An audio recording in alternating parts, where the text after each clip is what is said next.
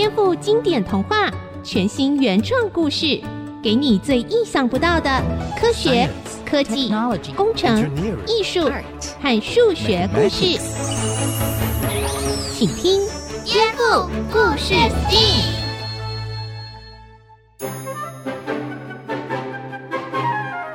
欢迎收听《颠覆故事 STEAM》，我是小青姐姐。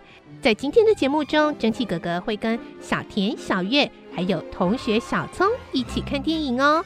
我们将会分享在电影、动画或者大家一般的观念中，对太空科学常常会有的误解。来听今天的颠覆故事 STEAM。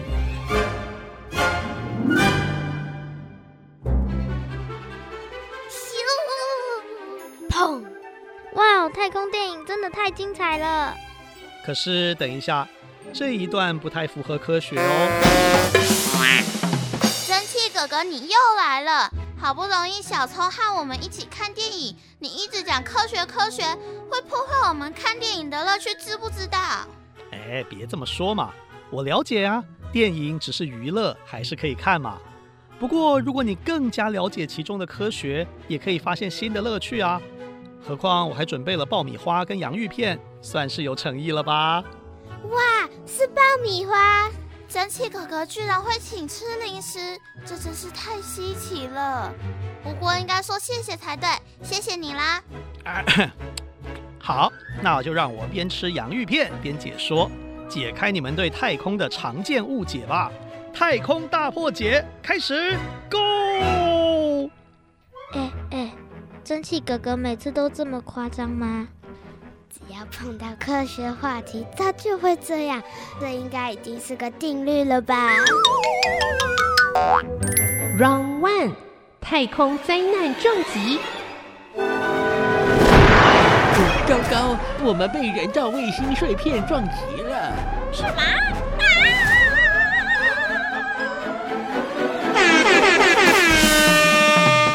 哦，这里是第一个问题。首先，我要补充。在太空里是没有空气的，无法传递声波，所以你们听不到撞击声。不过为了电影效果嘛，有时候要做一些妥协，也不必太责怪导演了。另外，也有些电影很厉害，做得不错哦。它利用画面啊，营造出太空中没有声音，只看到物品破碎飘飞的感觉，或者啊，利用一些电影音乐来营造出效果，这些都做得不错。刚刚那个画面啊，问题的重点不在这里，问题是在电影的画面上，指挥官怎么可能看见人造卫星的碎片飞过来呢？人造卫星啊，在太空中飞行的速度大约是每秒八公里啊，每秒八公里时速等于多少？等于两万八千多公里，差不多是高铁的一百倍啊！所以，如果它撞上来，应该是一瞬间的事。以人类的眼睛根本看不到是被什么东西撞上的。啊！指挥官，怎么了？什么东西撞上我们了？我也不知道啊。Round two，不受力也会飞出去。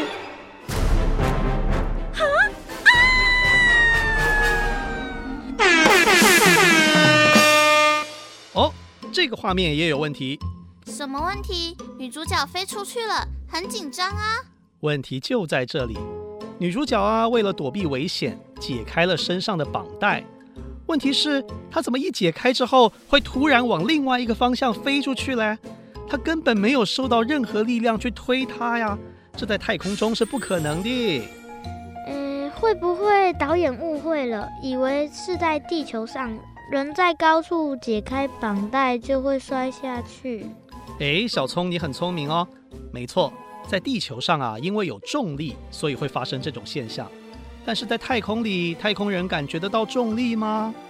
感觉不到，所以才会看到影片里面太空人都是漂浮的。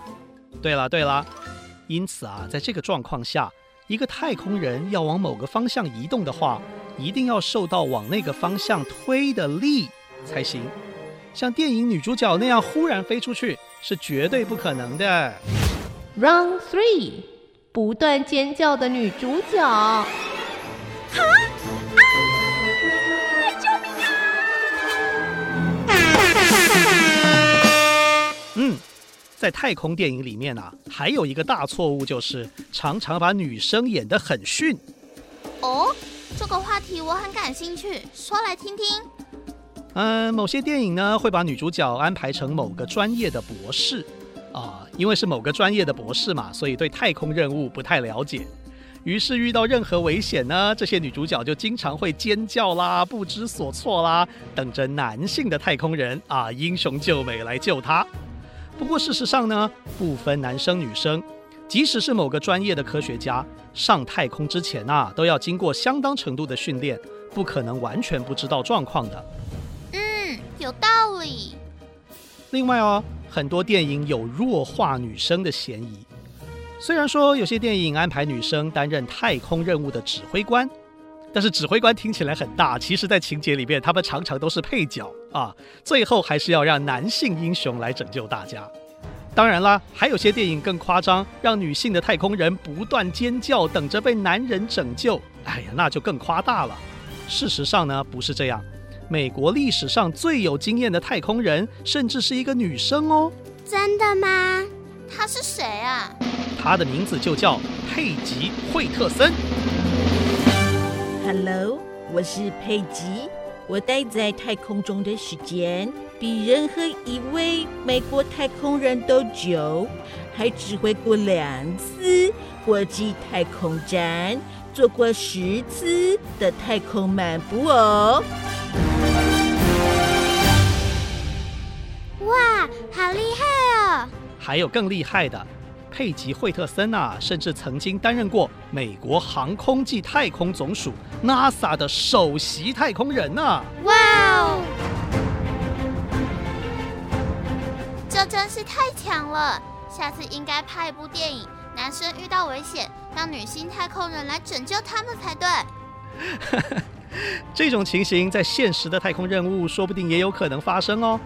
不过更重要的啊，是不分男生女生，太空人都非常专业，代表地球上七十几亿人前往太空，不会因为性别而有高低的分别，而是要一起合作，以达成任务为优先。嗯，没错，建立正确的观念，说不定未来我也可以当个了不起的女太空人，我也要当。哦，这是个不错的目标，替你们加油喽！Round four。在太空如何产生重力？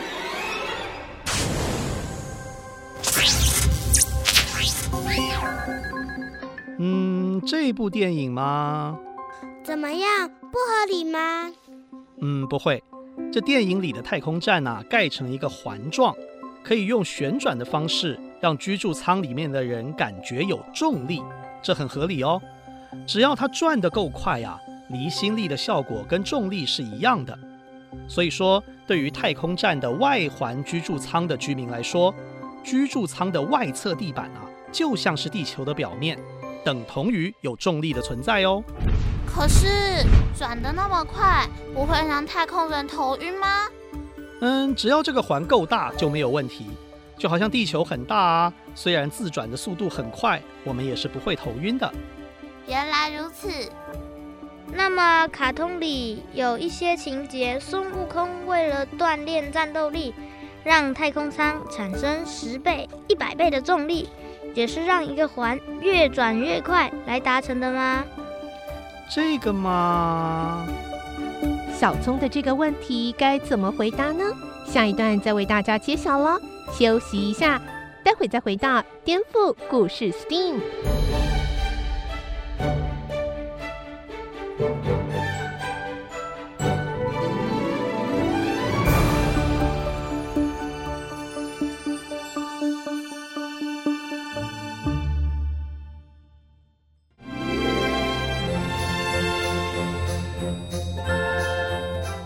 回到颠覆故事 STEAM 上一段节目，小聪问蒸汽哥哥：赛亚人为了锻炼战斗力，让太空舱产生十倍、一百倍的重力，是怎么达成的？蒸汽哥哥会怎么回答呢？我们一起来听听看哦。而这一段节目呢，之前出现过的香蕉皮快报这些动物们的角色也会一起登场。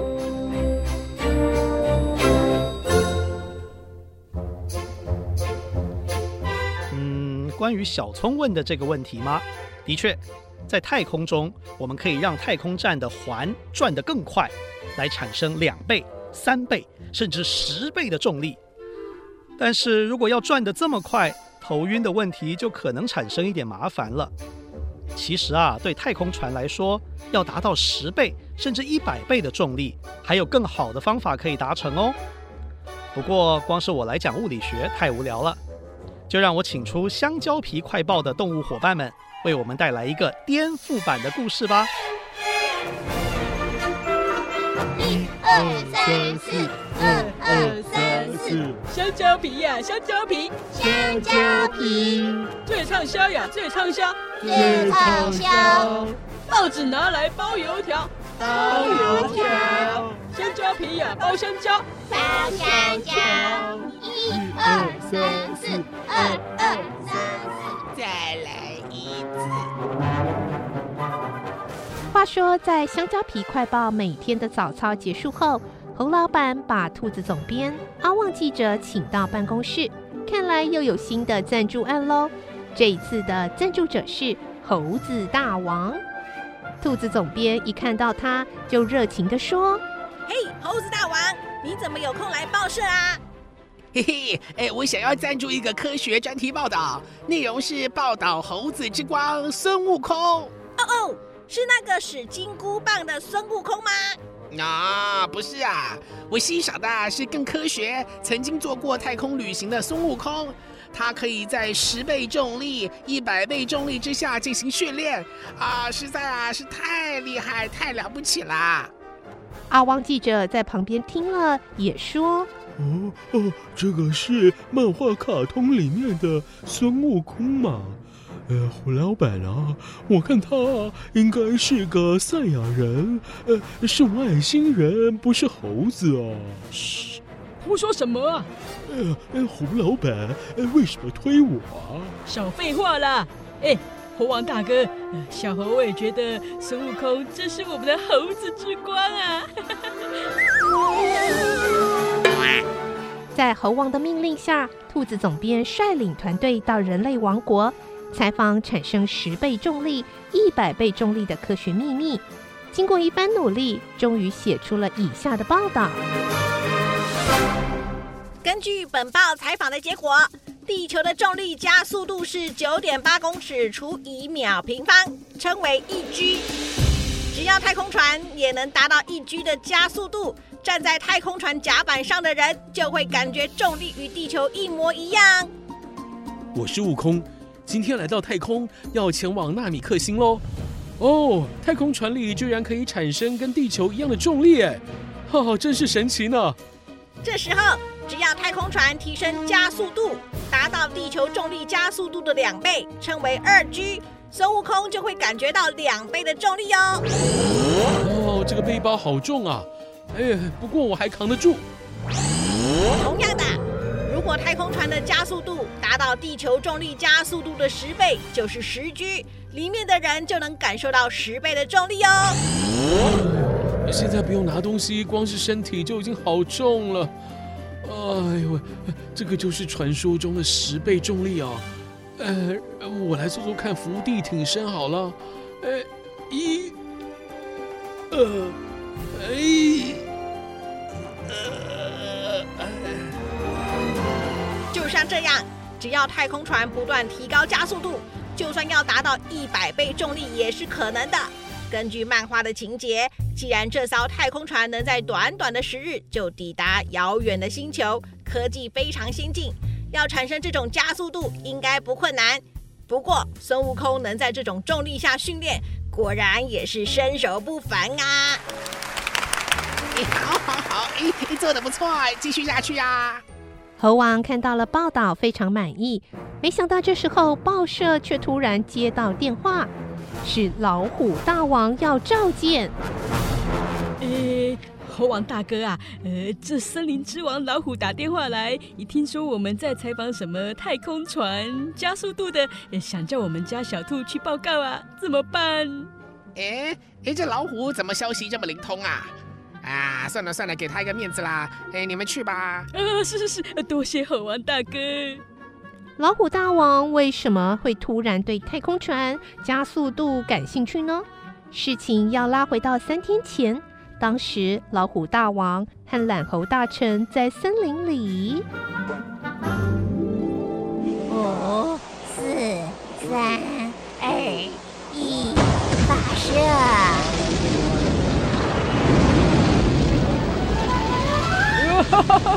哦，哎，太好了！哦，我们的森林火箭终于升空啦，在动物界哦，可是最先进的。懒猴大臣做得好啊！多谢大王。呃啊，只是哦，我想问一下，这个火箭哦，可以带我上太空吗？啊？呃，报告，哎，这不行哎。什么？不行？呃，那呃，至少呃，人类有那个什么，呃，人造卫星的啊，呃，总可以发射上去的吧？嗯，这也不行哎，哈，都不行。那这个火箭有什么用啊？啊？呃，报报告大王，呃，这探空火箭啊，是用来做科学研究的，还是很有用啊。啊，我不管啊，你你给我想办法，至少也要打一颗卫星上去啊。不然哦，我把你吃掉！哇！啊、大王饶命啊！小朋友，猜猜看，兔子总编要如何运用智慧解救懒猴大臣呢？呃，老虎大王怎么这样？能发射探空火箭已经很厉害了，他居然说不能发射人造卫星就要吃了我！懒猴大臣别难过，我在人类世界采访得到许多情报，一定可以帮你的啦！谢谢，谢谢你啦！呃呃，大王来啦！啊，兔子。听说哦，你在人类世界采访，得到很多关于太空船、火箭的情报啊啊！是的，大王，我还知道人类有一个小小的岛屿，虽然面积不大，跟我们森林王国差不多，科技却很发达哦，还拥有自己的人造卫星呢。哦哦，太好了，太好了！啊，快说，他们是怎么办到的呢？其实啊，他们也没有自己的火箭。可以把人造卫星发射到太空呢？哈，他们也没有，哦，那怎么办？哎，你不是在唬我吧？哎，我是老虎，可是我不是被唬大的哦。啊，老虎大王，你怎么好像在讲绕口令呢？你在说什么啦？啊，没事没事，哎哎，对不起啊，哎，其实当然有办法喽。虽然这些人类没有大型火箭，但是他们用先进的科技自己制造人造卫星，再付钱给其他国家的火箭公司帮忙发射，这样啊，还是可以拥有自己的卫星啊。哦，好办法，好办法啊！懒猴大臣，你的小命保住了，赶快去给本王执行这个计划。哎哎，不过哦，等一下，这个办法是不是很花钱呐？哈？哎，当然需要一笔经费啦！啊，嗯，好，我懂了。哎，那个兔子啊，哎，麻烦把猴子大王的电话给我，我有话跟他说。是。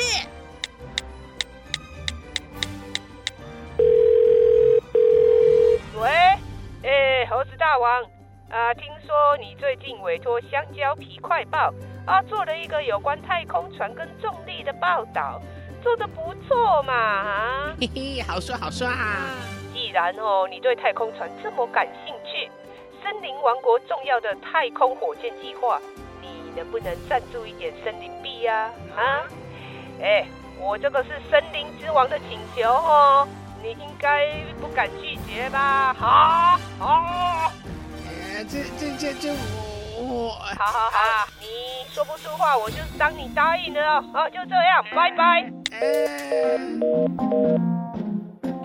哦，猴王大哥，刚刚是谁打来的哈？哎哎哎，这要是你！你派小兔子去跟老虎大王说了什么啊？哎，居然让老虎来跟我要钱？哎，我看啊，你们是不是串通好的啊？啊？什么啊？呃，我也不知道啊。哎，可恶啊！你，小猴，你个吃里扒外的家伙，我饶不了你呀！哎，看我的猴王神爪！猴王大哥，哦，我真的什么也不知道，我冤枉啊！救命啊！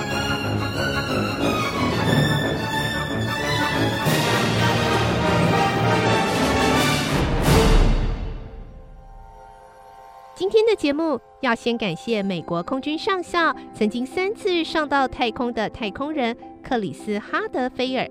我们有一部分内容是从他的谈话中取材的哦。当然，也要谢谢台湾的国家实验研究院国家太空中心的协助。接下来，我们就交给蒸汽哥哥为我们访问专家。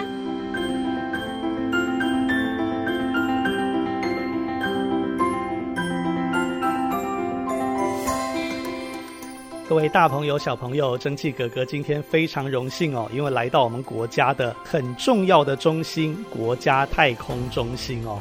哇，听到太空中心，小朋友是不是觉得很向往呢？那我们就为大家邀请到国家太空中心的主任林俊良林主任。主任您好，各位小朋友大家好。是我们今天的故事当中演到一段情节哦，就是说常常比较小的国家哦，我们会觉得。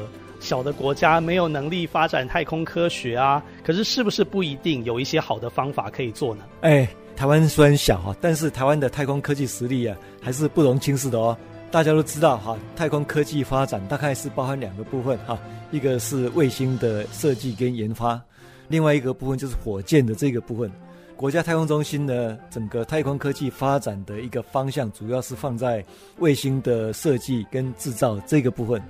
那火箭的怎么把这个卫星呢送到太空上面去啊？这个我们还是有办法的哦。啊，虽然说呢，国家太空中心自己没有火箭，但是呢，我们是把卫星啊送到呢全世界各地呢有火箭发射能力的国家去做发射。比如说到美国去呢，我们找过 SpaceX；那法国的话呢，我们找了 Arian Space，到日本当然也有日本的公司，印度也有它的公司可以来做这个火箭发射的工作。所以说呢。我们只要把卫星完成的话呢，不怕没有交通工具可以帮我们送上太空上面去。那台湾现在自行研发了哪些种类的卫星？是不是可以简单的介绍一下呢？好啊，台湾呢、卫星的发展已经好多年了哈。那么我们在一九九九年的话呢，发射一个福卫一号的卫星，这个是台湾的第一枚的卫星，是跟美国做技术的一个合作，接受技术移转完成的，主要是做科学的实验用的。第二个卫星呢，它是做光学遥测用的卫星，就是说呢，太空上呢，借着一个大型的相机呢，对地面去取像。那第三个卫星呢，是一个卫星的星系。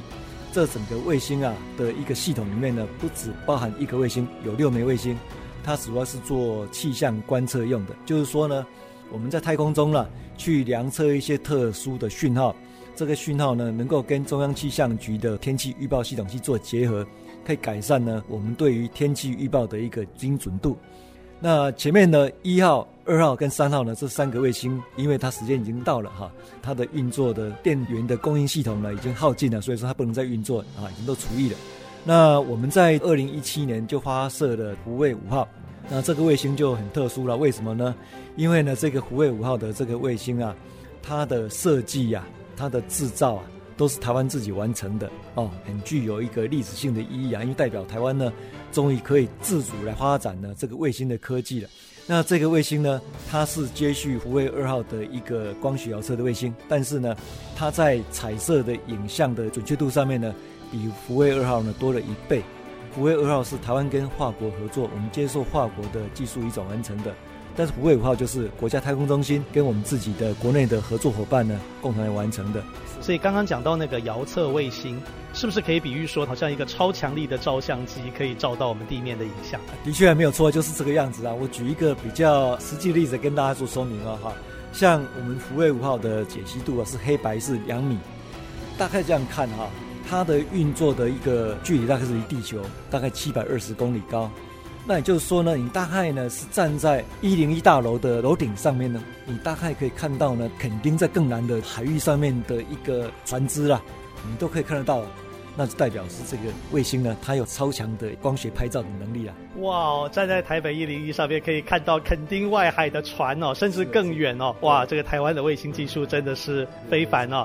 接下来最近的一次就是在去年的六月二十五号发射的不畏七号。那这个福卫七号呢，又是一个卫星的星系，主要的任务呢是气象观测，跟福卫三号是类似的角色。不过我们在福卫七号上面呢，把所有福卫三号的一些的功能性能都加强了。对于呢，我们的气象的观测呢，可以更精准，因为呢，它可以取到呢，我们在海平面上面零到五百公尺之内的资讯呢，它会截取的非常的精准。那同时呢，这个卫星啊，也协助台湾呢，对于夏季的时候呢。台风呢，它的一个动向的掌握呢，也有很多的一些帮助。非常谢谢主任，是没问题，谢谢谢谢大家。太空中心是非常欢迎小朋友来参访的哈。我们在太空中心的日常的规划里面呢，是每个礼拜呢有礼拜二跟礼拜四的时间呢是开放给团体来参访，要团体哦，小朋友不能自己来哈。你可以呢找爸爸妈妈、附近的邻居，大家组成一个团队，一起来太空中心来看。